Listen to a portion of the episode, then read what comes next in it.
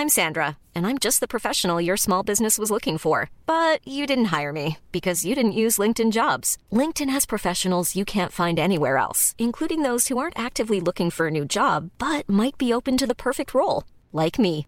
In a given month, over 70% of LinkedIn users don't visit other leading job sites. So if you're not looking on LinkedIn, you'll miss out on great candidates like Sandra. Start hiring professionals like a professional. Post your free job on linkedin.com/people today.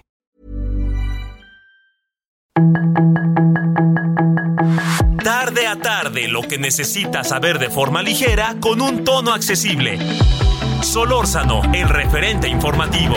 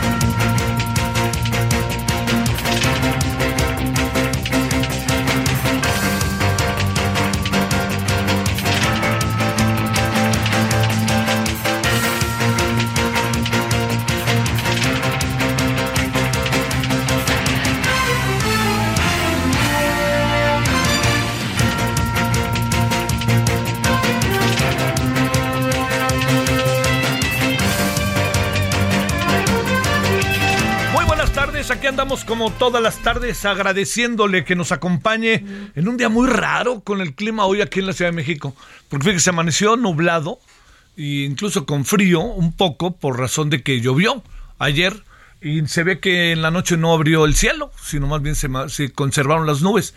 Pero luego le cuento que amaneció y estaba nublado. Luego como a media mañana como que se abrió. Luego como que más tarde pareció que otra vez iba a llover. Y ahorita otra vez abrió. Entonces póngase de acuerdo. No, bueno. Pero eso es muy propio de la época, ¿eh? muy, muy típico de los días de abril. Así es, este, y además pues, son los primeros días de la primavera, no olvidemos. Y todavía el invierno ahí medio se asoma un poco. Ya ve que en el Estado de México, por ejemplo, y en Tlaxcala nevó. No, así nevó, no exagero, y nevó fuerte. ¿eh? Y este, pues cuentan que no hace tanto frío, pero sí nevó, y nevó fuerte. Bueno, oiga, pues gracias que nos acompañan. Le agradezco en nombre de todas y todos quienes hacen posible la emisión. Su servidor Javier Solórzano. Yo espero que haya tenido buen día martes hasta ahora. Los que siguen de vacaciones, ahora sí que no paren, sigan, sigan. Y este, ya el lunes estarán de vuelta. Eh, estamos en el 98.5 de FM, estamos en el referente de radio para que estamos en Guadalajara, en Monterrey, en el Istmo, La Laguna, Oaxaca, Tampico, Tuxtla Gutiérrez, McAllen, Bronzeville, Chilpancingo y Yucatán. Bueno, entre otras, y también a través de las redes sociales, que ya ve que ese es un, un gran descubrimiento y eso permite llegar a muchos lugares. Bueno, mire, hay, hay varios asuntos. Primero, eh, hoy el presidente dijo que Vicente Fox había recibido concesiones do- para, este, para el tema de la marihuana eh, para poner tiendas de cannabis y este y resulta que eh, el presidente lo dijo con una absoluta certeza. Y luego apareció Fox y dijo mientes no es cierto eso no es cierto y no es cierto y pues te ve lo que dice Cofepris etcétera entonces digo la verdad que si el presidente está mintiendo pues ahora sí que no se vale no pero si Fox anda mintiendo pues no se vale. Desde donde se vea no pues pónganse de acuerdo no porque los que estamos en medio somos nosotros.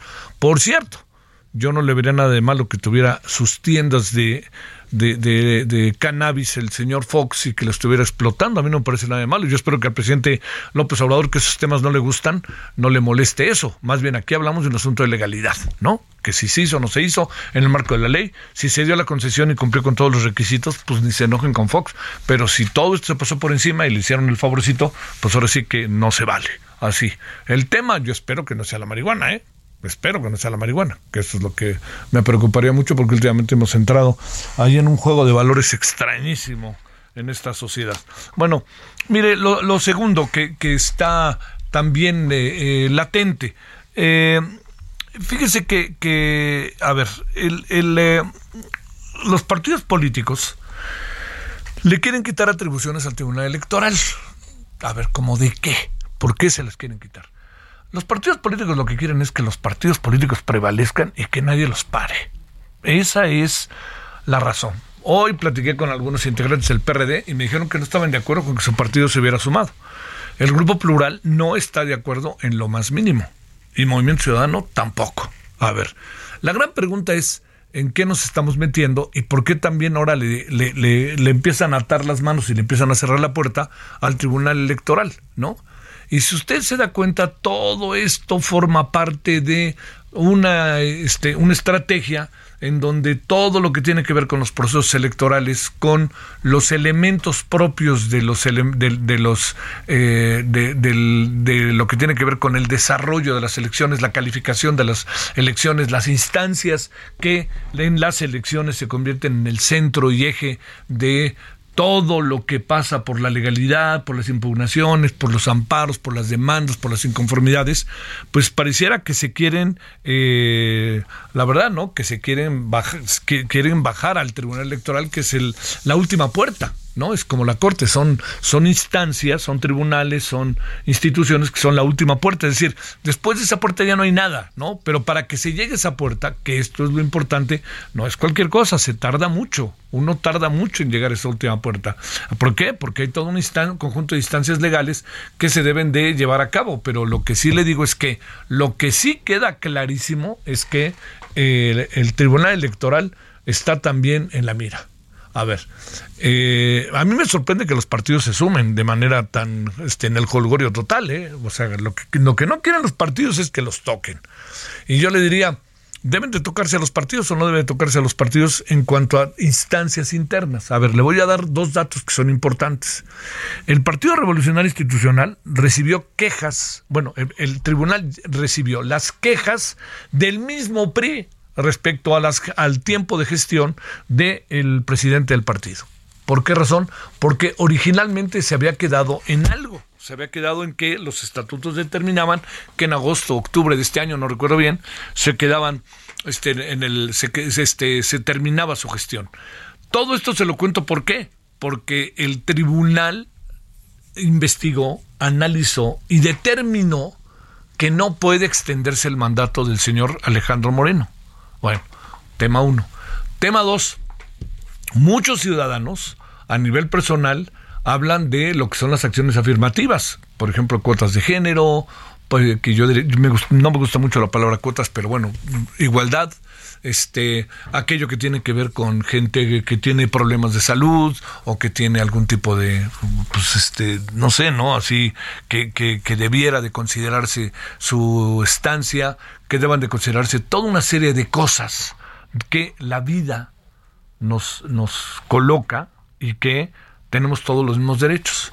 Entonces dijeron no, eso no va, eso no va por ahí, eso no, por ningún motivo va por ahí, ¿no? Eso ya, ahí queda claramente que eso no va, no, no este, se lo, se lo están pidiendo, entre otras cosas, al Tribunal Electoral que no lo haga. Y todos los partidos apoyan. Ese es otro asunto. A un tercero, un grupo de morenistas impugnaron que el señor Alejandro, que el señor Mario Delgado y la señora Citlali Hernández quieran continuar en el poder cuando deben de terminar este año. Bueno, determinó el tribunal que no pueden extender su mandato para unos y otros. O sea, el tribunal, a ver, ¿cómo decirlo? El tribunal no actúa de contentillo. El tribunal se establece a través, se desarrolla a través de un conjunto de reglas. Y estas reglas son las que determinan el quehacer del tribunal. Entonces hemos entrado en un terreno profundamente delicado, ¿no? Se nombran personas, se designan personas en tribunales, en la corte, se, bueno, todo esto, le, diría yo, se, todo esto que se plantea y que se hace y que se eh, desarrolla con un fin muy concreto, ¿no? Tener gente para que la gente, para que la gente que está en estos cargos, sí podemos decir cargos, pues este obedezca o esté aliada a quien gobierna. Bueno, si esto, si esto se plantea, pues imagínese lo que pasa con las instituciones. Las instituciones pierden su imparcialidad y las instituciones se definen a sí mismas en función de quién gobierna. Y en este caso, Morena y el presidente López Obrador. No le hemos vuelto. Bueno, todo esto que le estoy diciendo importa porque se está atacando a las instituciones con afanes que no quedan del todo claros, ¿no? Uno puede decirlo fácilmente, no, lo que quieren es este, quedarse con las instituciones para controlar las elecciones. Para... Son muchas cosas, ¿eh? no solamente es eso. Se lo digo con conocimiento de causa. Pero entonces, digamos, si al tribunal se le está mandando esto y se le está quitando atribuciones, es porque ya no se pudieron meter lo suficiente en el tribunal. Entonces, fíjese, con el plan B tengo la impresión de que no se va a poder. Tengo la impresión de que no se va a poder. Con el INE resulta que les apareció, diría mi abuelita Cafú. ¿Por qué? Porque nombraron por sorteo a cuatro personas y esas cuatro personas que nombraron resulta que son cuatro personas muy bien preparadas y que resulta que acaban siendo idóneas para el cargo.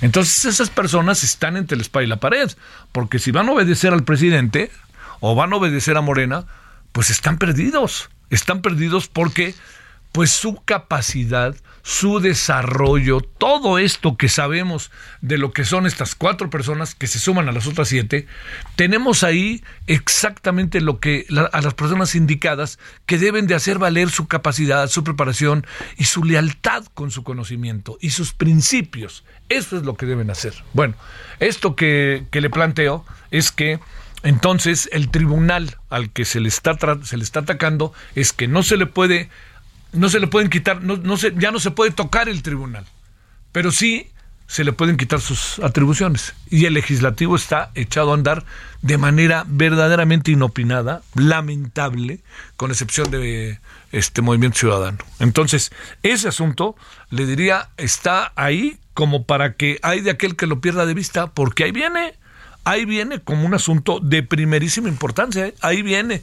Va a ver usted la trascendencia que va a tener esta discusión, que la quieren hacer fast track y que hoy mismo a lo mejor a las cuatro y media ya la determina. Me parece que es un error gravísimo. O sea, a ver, dinamitar, desestructurar este, las instituciones democráticas, como lo están pretendiendo hacer, es dinamitar y quitarle estructura de vida Así se lo digo a nuestra democracia.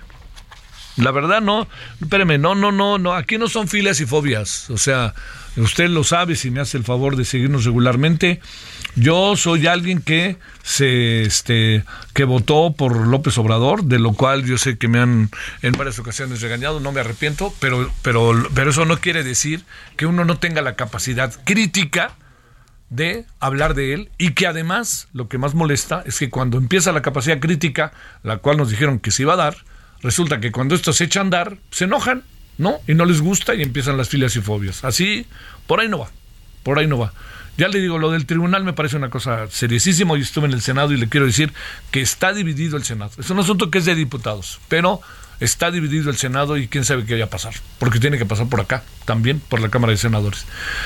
Bueno, ese es otro de los asuntos que hay por ahí. Ya le digo que pues que se pongan de acuerdo López Obrador y, Fox, ¿no? De quién miente, porque uno de los dos está mintiendo gacho y feo y desagradablemente. Bueno, tenemos otro asunto que desde que surgió, le quiero decir que tenía profundo interés en platicar con quien vamos a conversar, por un profundo respeto que le tengo. y me parece que es una persona que nos dice cosas, lo leo y es un muy buen personaje. Entonces, si le parece, vamos con él y hablemos de las mañaneras, el sí o el no, o qué de las mañaneras. 17.13 en la hora del centro.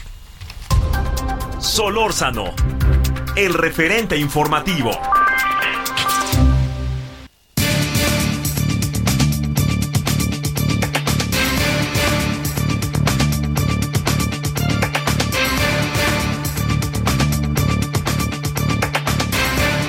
Bueno, le agradecemos al doctor Raúl Trejo. Él es investigador en el Instituto de Investigaciones Sociales de la UNAM.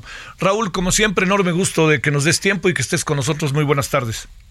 ¿Qué tal, Javier? Buenas tardes. Me da gusto saludarte. Gracias. Eh, ¿La disyuntiva es mañanera sí o mañaneras no? ¿O cuál te parece que sea la disyuntiva respecto a este asunto? Bueno, la disyuntiva, a final de cuentas, es qué tipo de gobierno tenemos y qué tipo de gobierno queremos. Las conferencias mañaneras son expresión de lo que algunos hemos llamado un populismo autoritario, es decir, de la de, de, la figura de un gobernante que quiere ser el centro del escenario público. Es muy difícil encontrar en el panorama internacional ejemplos de gobernantes que todos los días, pero todos durante varias horas al día, se dirigen a lo que ellos consideran que es la nación a través de medios de comunicación en una locución que parece que no eh, que no tiene fin y que simplemente tiene el propósito de reiterar la centralidad del poder presidencial. Por supuesto, todos los gobernantes tienen muchas cosas que decir, es pertinente que hagan anuncios, que ofrezcan explicaciones, que discutan con sus interlocutores, pero en esas conferencias matutinas, Javier, desde que comenzaron hace ya cuántos años, eh, cuatro años y medio prácticamente, eh, lo que lo que conocemos son los estados de ánimo del presidente eh, López Obrador, su capacidad para eh, enfurecerse ante quienes no están de acuerdo con él, su capacidad muy prolífica, por cierto, para insultar, para mentir, para injuriar, y su afán para ser él el centro del debate público. Así que vuelvo a mi afirmación de hace un momento, Javier. Si, si nos preguntamos cuál es el dilema, yo, yo creo que el dilema es qué tipo de presidencialismo queremos y el que tenemos hoy, aunque no nos guste a algunos, es un presidencialismo profundamente eh, del debate público. Eh, el presidente, a ver, eh, algunos datos llaman la atención. Eh, ayer hablábamos con Luis Estrada de Spin y, y nos aseguraba que, que, el rating es realmente bajo. La audiencia es muy baja de quienes ven las, las mañaneras. Y además que el tema de las redes, que se pensaba que era muy grande, que, que ahí podía tener una salida, tampoco es alto.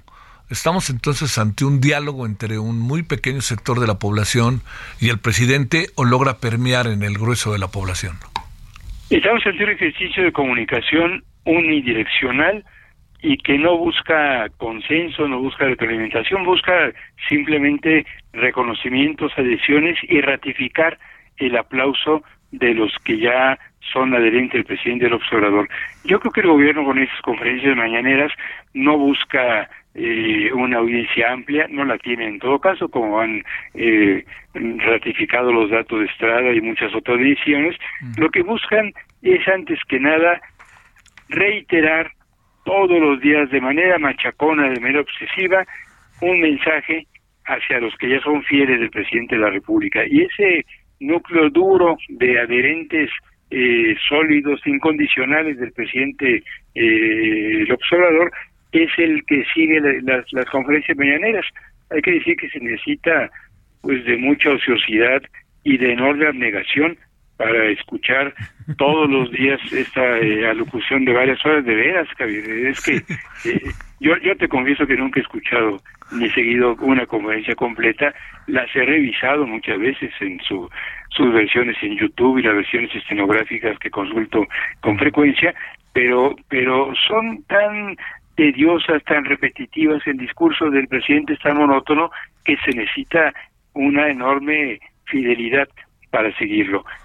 con, con, con estas conferencias el presidente busca, como yo decía hace un momento, estar en el centro del debate público. Lo logra a veces y lo logra a medias. Desde luego para todos los medios de comunicación es una fuente indispensable. No hay noticiero a esas horas en la mañana que no tenga que estar pendiente en la televisión y en la radio de lo que se está diciendo. No hay noticiero en el resto del día que no tenga que hacer, aunque sea un resumen o algunas menciones de breves de lo que dijo el presidente en Palacio Nacional. Pero si vemos las entradas de los programas informativos como este que tienes aquí en el Heraldo Radio o de la, o los primeros planes de los periódicos, encontraremos que son pocos las ocasiones en las que lo que se dice en una mañanera ocupa la agenda de los medios de comunicación. Sí, sin duda, sin duda.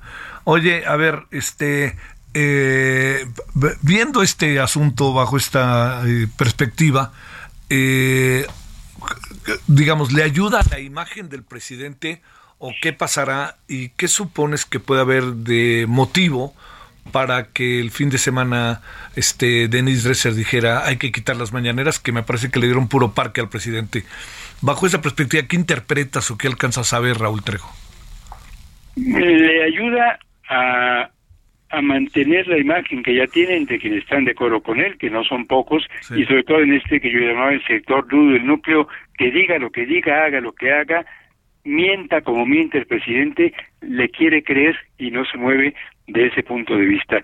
Hay un sector de la población que yo creo que eh, si bien no es un eh, espectador asiduo eh, ni constante de las mañaneras, sí se entera de lo que se dice ahí y, y, se trata, yo creo, de gente preocupada cuando en los medios de comunicación se explica que lo que ha dicho el presidente no es cierto, que hay otras versiones, que lo que él dice se contradice con datos duros, incluso de fuentes oficiales, que sé yo, como el INEGI o las divisiones sobre la pobreza, eh, o con experiencia de la gente. Cuando el presidente dice, por ejemplo, no hay desabasto de medicinas y hay decenas de miles de personas peregrinando por las farmacias eh, o en los hospitales públicos en busca de medicamentos, eh, es evidente que lo que se dice en esas conferencias no, no es verdad, no coincide con la experiencia de las personas que viven estos problemas y entonces las conferencias mañaneras se vuelven una fuente de de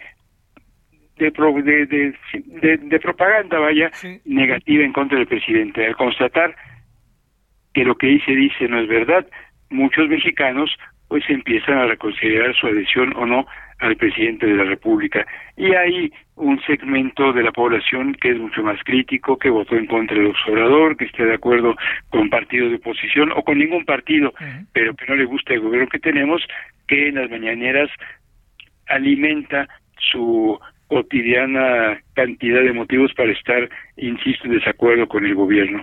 Esto que dijo Denise eh, Dresser eh, hace dos o tres días, yo creo que fue una, una ocurrencia, una provocación. Ella decía, ¿para qué tantas mañaneras si solamente se miente, se calumnia, se, se utilizan recursos públicos para desconcertar y no para orientar ni para explicar a la población? Y el presidente y sus aliados y sus propagandistas sobre todo lo tomaron como un motivo más de campaña.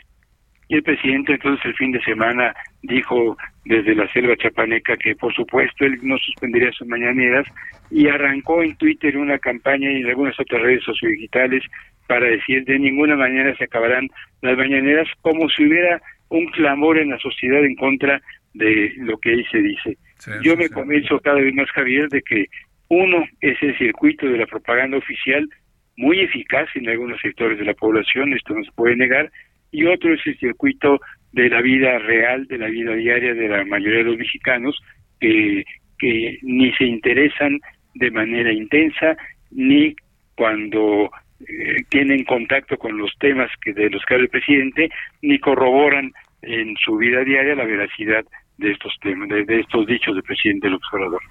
A ver, para cerrar, si se puede en breve, este Raúl, uno, sé que ha sido muy analítico de este tema.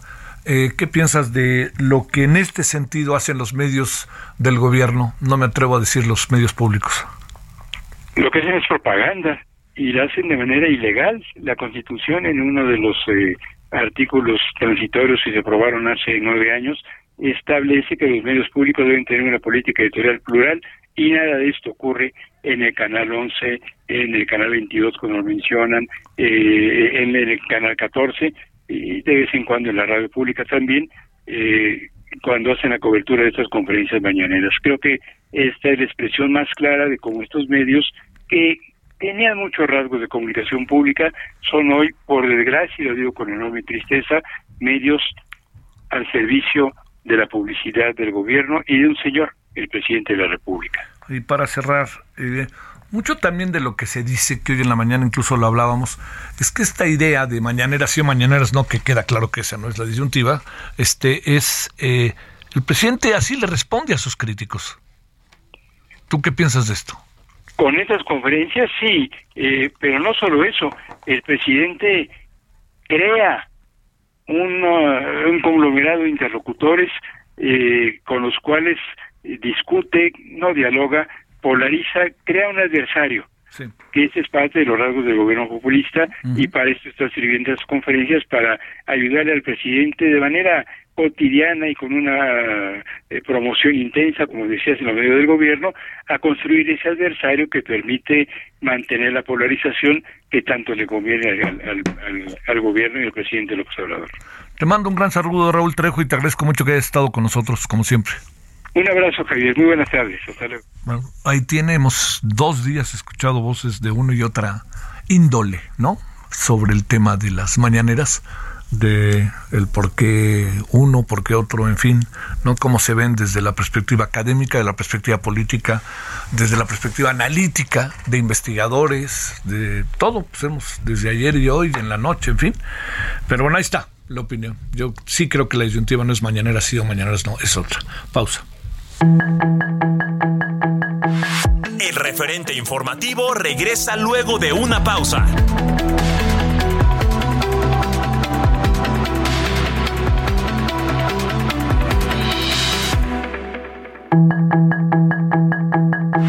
Estamos de regreso con el referente informativo. Everyone knows therapy is great for solving problems, but getting therapy has its own problems too, like finding the right therapist, fitting into their schedule, and of course, the cost. Well, BetterHelp can solve those problems. It's totally online and built around your schedule. It's surprisingly affordable too. Connect with a credentialed therapist by phone, video, or online chat, all from the comfort of your home. Visit betterhelp.com to learn more and save 10% on your first month. That's BetterHelp H E L P.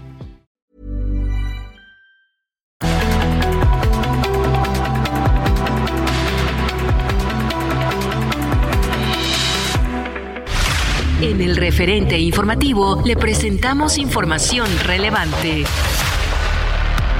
Discusión de la ley de justicia electoral volvió a suspenderse en la Cámara de Diputados. La COFEPRIS investiga contratos para explotar la marihuana que benefician a empresas ligadas a Vicente Fox. México suma 14 semanas de reducción de contagios y hospitalizaciones. El programa de desarme en la Ciudad de México ha reducido 60% los homicidios en hogares de la capital. 183 comerciantes han sido reubicados tras el incendio en la central de abastos de la Ciudad de México. El Fondo Monetario Internacional mejora ligeramente la perspectiva de crecimiento económico de México a 1.8% en 2023. México se enfrenta a riesgo sanitario por influenza aviar y peste porcina africana. Muere una mujer china por gripe aviar H3N8. Rusia acusa a Occidente de provocar disturbios en su territorio. Sus comentarios y opiniones son muy importantes. Escribe a Javier Solórzano en el WhatsApp 5574 50 13 26.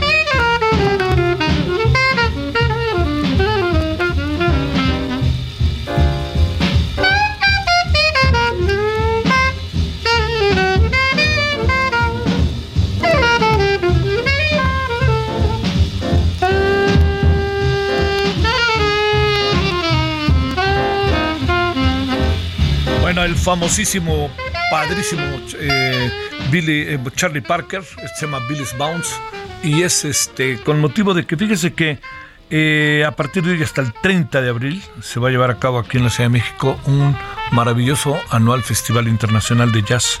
Este, y híjole, asómese, asómese, asómese. Es una maravilla. Hay grupos mexicanos muy buenos, vienen invitados de Estados Unidos, europeos, ¿no? En Francia hay mucho de esto del jazz, este, no tanto en, en el Reino Unido, pero sí en Francia. Entonces, pues, para que se dé una vueltecita, Billis Bounce, Charlie Parker, como para escucharlo un buen rato, ¿eh?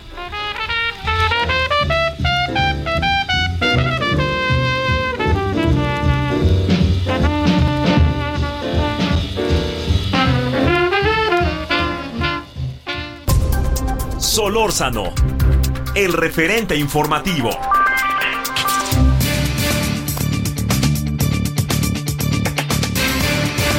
Le agradecemos al doctor Javier Tello, médico cirujano, analista en políticas de salud, autor del libro La tragedia del desabasto y en verdad un personaje de primera línea para hablar de estos temas.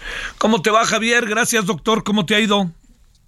Javier, buenas tardes, qué gusto. Saludarte, gracias. A ver, estamos en posibilidad de plantear, como dijo el multicitado vocero, antes científico, hoy ideólogo de la salud, mm. respecto a que podemos darle o ya colocar el fin de la emergencia sanitaria? Mira, Javier, lo que pasa es que es muy controversial el uso de las palabras. ¿De dónde viene este fin de la emergencia? ¿no? Eh, tiene dos acepciones. Uno que es netamente epidemiológico, donde dices, bueno, evidentemente pues, seguimos nosotros en una pandemia, vamos a seguir en una pandemia, ya después que se vea si esta pandemia tiene tintes de una endemia, donde podemos estar hablando de tener una enfermedad controlada, etcétera, etcétera, eh, es complicado médicamente, pero además la realidad es que ahí está.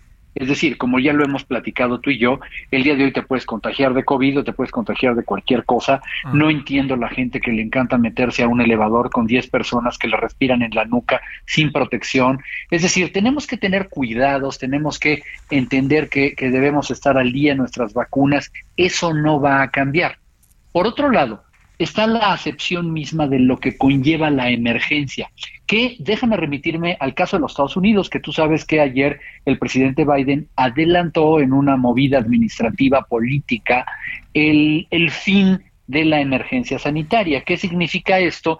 Que el gobierno de los Estados Unidos eh, a nivel federal deja de mandar recursos para eh, el combate de los eh, efectos directos de la pandemia y en pocas palabras que cada estado o que cada ciudad se maneje por sí sola.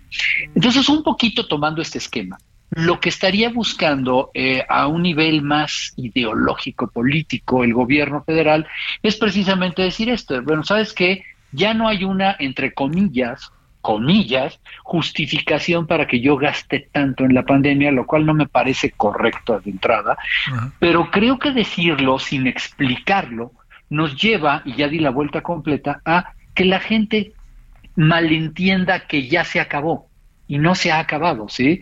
O que ya no hay que cuidarse y sí hay que estarse cuidando. No sé si, si, si lo aclaré. Sí, sí, sí, sí, sí. Oye, este eh, lo que pasa es que también, mm, digo, la verdad, digo, más allá de la personalización de algunas cosas que se han dado respecto al manejo de la pandemia del COVID, te diría, pareciera como que hicimos todo bien y ya cerramos la casa también, ¿no? Ah, no, es que eso, eso no lo entiendo yo, Javier. Cada retrospectiva que se da, pareciera como que todo nos salió de maravilla. Y ya se nos olvidó bueno, olvídate de los más de 750 mil muertos eh, eh, en exceso, ¿no? Ya se nos olvidó que hubo un tiempo en que los profesionales de la salud no tenían equipos de protección. Eso ya cambió, ya mejoró. Ya se nos olvidó que hubo una enorme mortalidad de profesionales de la salud. Ya se encuentran mejor protegidos. Ya se nos olvidó que hubo médicos privados que no tuvieron acceso a las vacunas hasta que no se formaron en su grupo de edad. Eso, eso sigue. Si mañana entra otra pandemia, vamos a volver otra vez al mismo esquema. Y yo no me olvido de este, este artículo que les recordé ayer en mis redes sociales a la gente, que publicó The Lancet hace 290 este, días, hace 209 días, en donde decía el mal manejo de la pandemia en el mundo y particularmente en tres lugares, Estados Unidos, México y Brasil, donde se hicieron las cosas bastante mal por tener una ideología delante de una visión de salud, por querer tener un gobierno autocrático, por muchas cosas. Entonces, el decir, bueno, ya señores, vámonos a otra cosa y, y, ahora pues vamos a hablar de fentanil y de no sé cuántas eh, cosas que me caben ahora en la agenda, cuando creo que no sé siquiera si hemos hecho uh, un trabajo de introspección, un mea culpa, el entender que se hizo mal y, y lo más importante, qué vamos a hacer en la próxima pandemia que llegue la semana que entra, el mes que entra o el año que entra. Sí, sí, sí, sí. Oye, este, ahora quieren además colocar, me da la impresión, a quien manejó la pandemia en una especie de, de tema no sé si la palabra sería como usar antidrogas o algo parecido, pero quien se encargue de ser como la voz cantante en las reuniones de seguridad que se van a tener sobre el fentanilo allá en los Estados Unidos, entre México, Estados Unidos y Canadá. Mira, hablemos claro. La realidad de las cosas es que es, nos guste o no, la única persona que ha logrado articular dos palabras, buenas, malas o peores, y no lo digo yo, lo dijo el secretario de salud. Yo no sé hablar muy bien, pero Hugo sí, con nombre, sí, o sea, bueno. Pero de ahí a que tú tengas una persona, un subsecretario que tiene una de las subsecretarías más grandes, tiene más de 15 personas que le reportan. Yo quisiera saber a qué hora le da tiempo de ver a 15 oficinas, ¿me explico? Tiene 15 direcciones a su cargo y además ahora le das algo en lo que, perdón, mi, ex, mi, mi apreciación. Hoy en la mañana se veía visiblemente molesto. Él no se siente seguro porque ahora sí está malabareando con algo que no domina, absolutamente no, y lo quiere pintar de algo epidemiológico que es medio donde quiere decir cosas. Entonces, realmente creo que aquí sí hay unos patinones importantes que pueden surgir. Hace rato les ponía yo de ejemplo ahí en, en Twitter a quién está llevando hoy los institutos nacionales para las adicciones en Estados Unidos. Una doctora mexicana, por cierto, sí, la doctora, la, doctora Volkov, que ella es psiquiatra y neurofisióloga y ella es la líder en el manejo de adicciones en los Estados Unidos. Ese es el perfil que necesitamos nosotros de una persona así y no de alguien que, bueno, pues como un día te dice de cubrebocas, al otro te regaña por una vacuna y al otro te está este, queriendo hablar de Cofepris y ahora también resulta que va a ser la persona autorizada para hablar sobre las adicciones. Ojo, ¿en qué tono y en qué forma? Porque sabemos, Javier, que hay un hay un eh, un trasfondo ideológico de parte del presidente muy importante hacia los estupefacientes. Esto no es una cuestión solamente médica de epidemiología o de seguridad nacional, sino moral. Y eso, eso creo que daña bastante la visión con lo que se pueden manejar las cosas. ¿Cómo ves en, lo hemos platicado, pero para entrar en este terreno de lo que hoy da la impresión de que quieren colocar en el centro-centro y se nos olvidan otras cosas sin perder de vista la importancia que tiene, que es el tema del fentanilo, Javier. Mira, yo creo que, que, este, que es un tema que se ha manejado mal, primero que nada por una gran ignorancia del asunto. Primero, eh, obviamente, el problema que tenemos es un problema de seguridad nacional y un problema de eh, crimen organizado. No tiene nada que ver con el uso médico de un producto y todo comenzó a descarrilarse cuando el presidente se le, se, le ocurrió revolver una cosa con la otra. Cuando parecía o daba la impresión de que íbamos a poner todo medio bajo control, desde el área médica, ¿eh? estoy hablando desde, desde el punto de vista médico, donde las asociaciones médicas le dijeron al presidente que, que, que, que por ahí no va, que el fentanilo es un producto que se requiere para manejar la anestesia de los pacientes y a los pacientes con dolor, etcétera, y que se haga bolas con China con lo que mandan sus cartas, etcétera, ¿no? Cuando parecía que todo iba bien, hoy sale con que este pues no es recomendable y critica que los Estados Unidos hayan puesto a la venta al público sin receta la naloxona, que es el antídoto para la sobredosis de opiáceos. A él le parece esto incorrecto, ¿no? O sea, ¿cómo? O sea, otra vez, basándonos en qué? O sea, la gente que, que tiene una sobredosis debe de morir entonces castigada porque no le pareció correcto. No, no, entiendo, ¿no? A mí me da la impresión de que se necesitan voces muy autorizadas para manejar el problema clínico de adicciones médico. El problema de seguridad nacional y policíaco que lo resuelvan de otra manera, donde creo, yo no soy el experto ni por error, que no lo estamos haciendo bien, ¿eh? Uy, uy, uy, oye, pero este, ya ahí viene una reunión el jueves en donde, pues yo supongo que vamos a estar después de lo de la carta china, no nos dan de ver con buenos ojos, ¿no? Pero Javier, es que nos vamos a sentar en una mesa a decirle a los norteamericanos que ellos tienen la culpa, olvídate que si por corrupción, por policíacas, por si no, que ellos tienen la culpa porque moralmente son una sociedad de inadaptados, inmorales, que rompen con las traducciones familiares y que no nos, no se están persinando lo suficiente. ¿De veras ese es el argumento que queremos tener con nuestros socios comerciales? No. No debiera ser. no debiera ser. O sea, yo creo que esto se basa en una cooperación en dos vías, una cooperación científico-médica y una cooperación policíaca y de seguridad nacional. Oye, ¿en qué supones que va a acabar este muy terrible asunto de la del, para regresar y cerrar del COVID?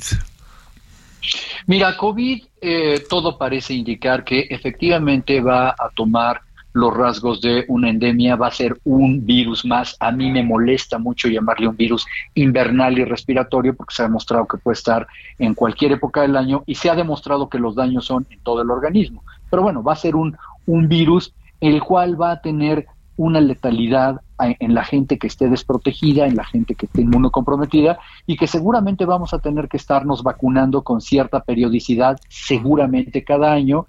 Y yo en el futuro veo tal vez una vacuna de uso único, tanto para la influenza como para el virus respiratorio sincicial y para el eh, SARS-CoV-2 que se aplique en una en una sola dosis. Tal vez veamos este desarrollo en un par de años y, mientras tanto pues hay que seguirnos cuidando porque si no es de COVID nos vamos a infectar de otras cosas, Javier. Sí, sí, sí, sí. Oye, Javier, eh, ¿el gobierno tú crees que se esté pensando con toda seriedad y estará investigando, no investigando, terminar con la emergencia del COVID o no? Eh, no, yo creo que sí, te voy a decir por qué. O sea, ah. es, eh, el, gobierno no quiere seguir con este lastre. O sea, COVID ha sido algo en lo que no quieren pensar. Si ellos pudieran, lo, cerraban automáticamente, ¿no? Decidían. Oye, desde el primer día, ¿eh? Sí. Si por ellos fuera, hubieran dicho que México esto no existía, como lo hicieron desde un inicio, ¿no? Que eso era una enfermedad de fifís que iban a Colorado, ¿tú recuerdas? Y eran la culpa por haberse este, contagiado esquiando o algo por el estilo. no, o sea, yo, yo creo que, que, primero que nada hay que entender que cuesta dinero. Entonces, el estar comprando medicamentos caros, el estar comprando vacunas caras, es algo que están viendo cómo se lo quitan de encima lo antes posible. Y entre más evidencia o evidencia entre comillas tengan a su favor para no hacerlo, pues yo creo que, que, va a ser eh, la, mejor manera de lograrlo, ¿no? Sí, sí, sí. Como siempre, doctor Javier Tello, muchas, muchas gracias que estuviste con nosotros. Te mando un abrazo, Javier, que estés muy bien. Tú mucho mejor, gracias. 17:46 en hora del centro. Solórzano, el referente informativo.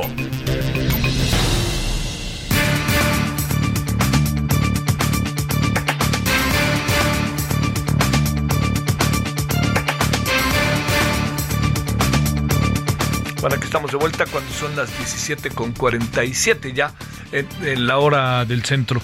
Pues mire, yo si me, si me permite yo le diría, este, yo tendría mucho, yo, yo mantendría un nivel eh, significativo, importante, para poder mantenerlos con un alto nivel de, de atención respecto a cuestiones como el COVID en las últimas semanas, eh, por diferentes razones, seguramente le pudo haber pasado a usted, he sabido de muchos, muchos casos de personas que se contagian de COVID.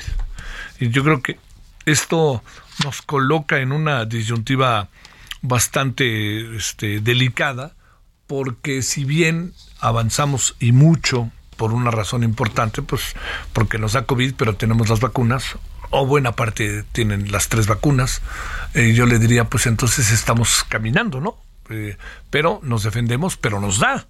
Y acuérdese que hay el llamado largo COVID o long COVID y nos da, nos deja secuelas. Entonces, digo, tenemos que cuidarnos y cuidar a los demás. Una forma de cuidarnos es también cuidar a los demás, a las personas que eventualmente podamos contagiar. 1748 en hora del centro. La doctora Leticia Marino es investigadora del Centro de Investigaciones Sociales de la UNAM e integrante de la colectiva Cambiemos, Cambiémosla ya. Así. Doctora Leticia, ¿cómo has estado? Buenas tardes. Muy bien, este, muchas gracias por el espacio. Al contrario, los agradecidos somos nosotros. A ver, hoy Moody's ha advertido de riesgos para la industria minera por las reformas que está planteando el presidente. Pareciera que de repente cuando volteamos la cara ya tenemos todo encima. ¿Es este el caso o hacia dónde vamos o cuáles son esos riesgos que alcanzas a apreciar, doctora?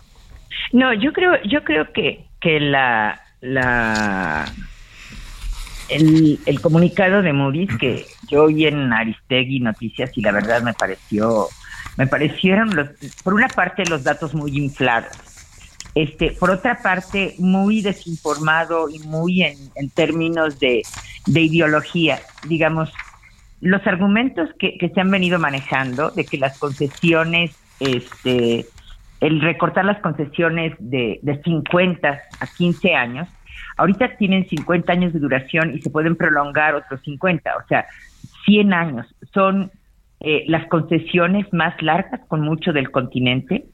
Este, hicimos un análisis eh, comparativo de leyes de distintos países y, y de de Estados Unidos y Canadá y en ningún lugar existen concesiones con esta duración que son, ¿qué quieres? La vida de cuatro generaciones. Sí, sí, este, Técnicamente, digamos, 15 años este, o replicables o prolongables a otros 15, 30 años, este, digamos, es el promedio, digamos, incluso es más alto que, que países como Guatemala, Colombia, Ecuador, eh, donde las concesiones tienen eh, un rango más corto.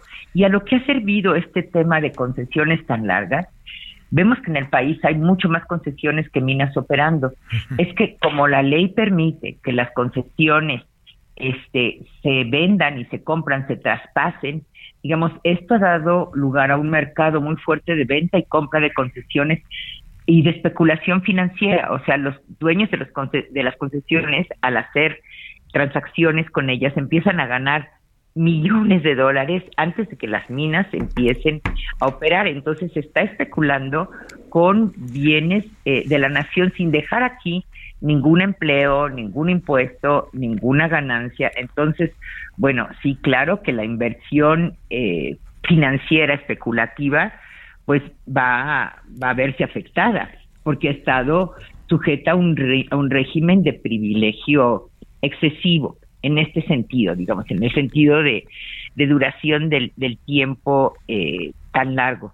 Pero me pareció también muy irresponsable en el comunicado de, de Moody's que se leyó en, en la mañana, lo leyó Carmen Aristegui, este, el decir que la minería eh, contribuye con casi 3% al Producto Interno Bruto y casi un 3% al empleo. Lo que sucede aquí, y lo hace con mucha frecuencia la Cámara Minera Mexicana, la CAMINEX, es que se, se incluyen todas las industrias extractivas en un gran, en un gran total. Digamos, y este tres, este casi 3% este, del PIB incluye hidrocarburos. Hidrocarburos es ¿qué quieres? El 75% de la extracción eh, de, del subsuelo. Entonces, la contribución en sí de la minería al PIB, pues está alrededor del 1%. Por otra parte, también la contribución al empleo está alrededor del 1%.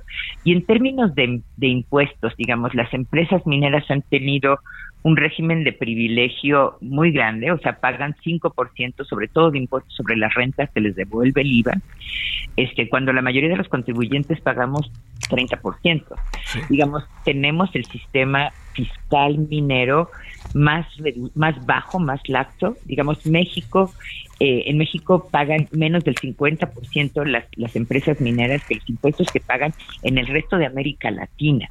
Digo, además, eh, vale decir que esta ley no, no, no incluye cambios fiscales, incluye cambios eh, en la terminación del tiempo. El término, el, eh, la crítica también de Moody's de, de que se está condicionando el otorgamiento de concesión a contar con al realizar, al realizar una, una consulta culturalmente adecuada. Eh, y a contar con el consentimiento previo, libre y informado, digamos, esto no es, no es algo que, que, se introduzca con esta ley, esto es coherente con el artículo 2 de la Constitución, que establece el derecho de las comunidades indígenas a decidir sobre su territorio, y con otros artículos, otras convenciones firmadas con, por México, como el 169 de la Organización Internacional del Trabajo, y la Declaración de Naciones Unidas sobre Derechos de Pueblos Indígenas. Digamos, y las estas convenciones tienen estatus constitucional, tienen estatus de ley en México. Pues más bien la ley minera vigente que eh, digamos como comunidad que vives en un territorio como propietario privado, este, no te enteras de que está concesionado ni se te pregunta ni se te informa hasta que ya viene la actividad minera encima. Esto es violatorio de la Constitución y ha sido reconocido, digamos, por sentencias de distintos jueces y de la misma Suprema Corte de Justicia, eh, en el caso reciente de Tecoltemi, donde la, la concesión eh, en tierras de esta comunidad indígena se canceló por no contar con este requerimiento que es es un, un requerimiento constitucional. Entonces, pues, digamos, lo que está haciendo esta ley es poner la ley minera en coherencia con, con la Constitución y con las convenciones firmadas por México. Entonces yo, yo creo que lo que se está haciendo es regular. De ninguna manera se va a acabar la minería en el país, se va a acabar la especulación con bienes de la nación que no genera beneficio a nadie más que a los dueños de concesión. Pues perdóname, doctora, este habíamos leído otras cosas y nos has dejado claro exactamente de qué se trata el asunto. Muchas gracias, doctora Leticia no, Marino. Disculpa si hablé demasiado. Al contrario, al contrario, nos aclaraste que era lo que se trataba. Muchas gracias que estuviste con nosotros. Aquí estoy a su disposición. Muchas gracias. Hasta luego, doctora. Nos vemos a las nueve de la noche. Adiós. Hasta aquí Solórzano, el referente informativo.